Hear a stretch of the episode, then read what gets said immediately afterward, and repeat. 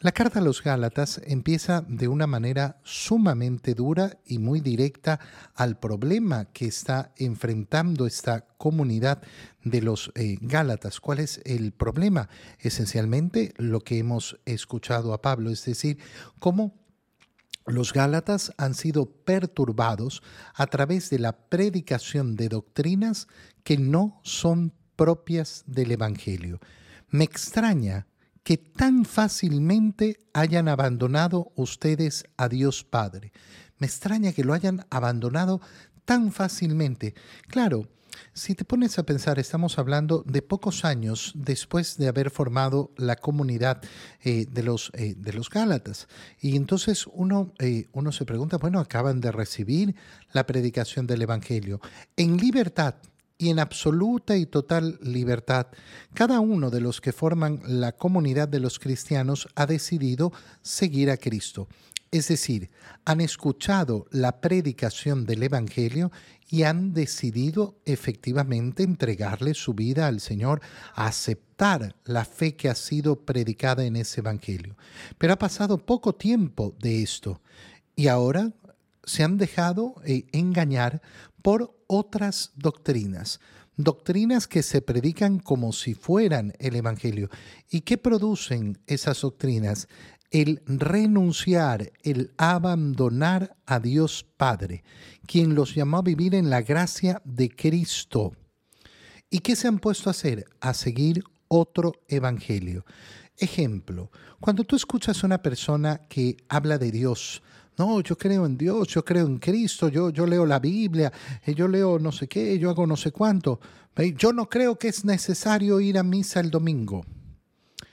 Bueno, mira, con todo el respeto que se merece esa persona, esa persona está predicando una doctrina equivocada, una doctrina falsa, está predicando lo que llama San Pablo otro evangelio. Pero San Pablo inmediatamente lo clarifica y dice, no es que exista otro evangelio. Lo que pasa es que algunos los han perturbado tratando de cambiar el evangelio de Cristo. Yo soy creyente, yo creo en Dios, pero yo no creo que esto es pecado. Resulta que está hablando de un pecado de un pecado que además claramente lo ha, eh, lo ha dicho el Señor. Entonces, ¿qué está haciendo esa persona? Predicando una doctrina falsa, cambiando el Evangelio de Cristo. Mira, desde el inicio de la iglesia, estamos hablando a los pocos años del inicio de la predicación de los apóstoles, desde el inicio de la iglesia ha ocurrido esto. A lo largo de dos mil años, continuamente nos vamos a enfrentar al mismo problema. ¿Y dónde está esa predicación del falso evangelio, de ese tratar de cambiar el evangelio de Cristo? Está dentro de la misma comunidad. No está en otro lado, está dentro de la misma comunidad. Por tanto, hay que tener claro, eh, eh, no, es que esta persona es, es, muy allegada, es amiga de tal sacerdote, es amigo de no sé quién, hace no sé cuánto, o incluso puede tocarnos escuchar a un sacerdote que trata de cambiar el Evangelio.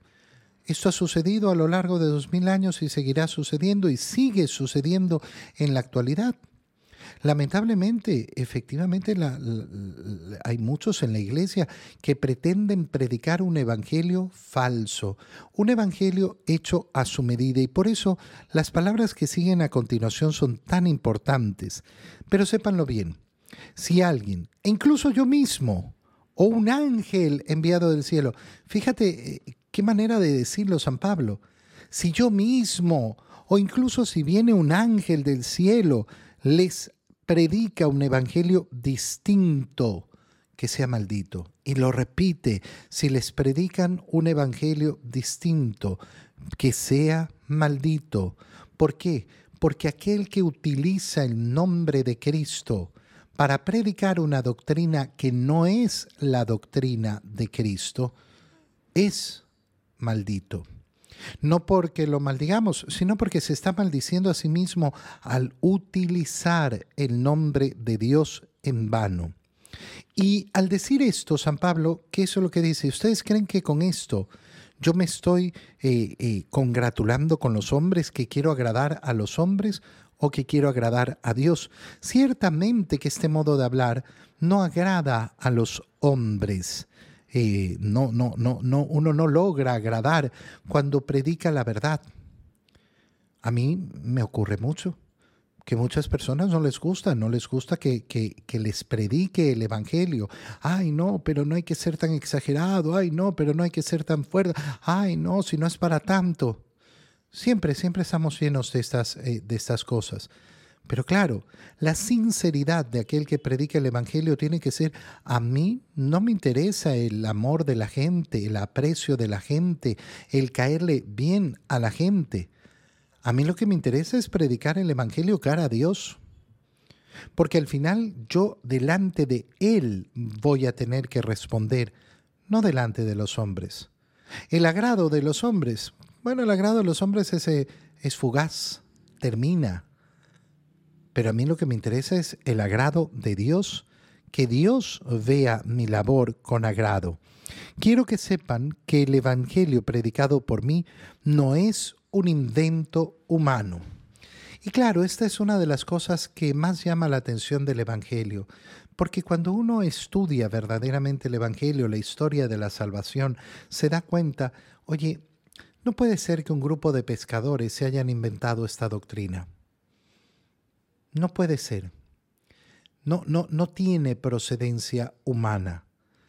Y justamente como el Evangelio es tan contrario al modo de pensar de los hombres, es por eso todavía más seguro que no es una invención humana, sino que lo he recibido eh, no por enseñanza de hombre alguno, sino por la revelación de Jesucristo. Pablo no predica lo que se inventa, sino lo que ha recibido. Por eso es tan importante darnos cuenta cuando una persona, no, es que fulano, que no sé qué, y dice, dice qué, inventos de él. Yo para creer en inventos de hombres, no estoy. No, no estoy, no, no, no, no, no me provoca ni, ni me parece nada lógico. Cada uno de nosotros se puede inventar tantas fábulas, tantas fantasías. La seguridad del Evangelio está justamente en que no es una invención humana.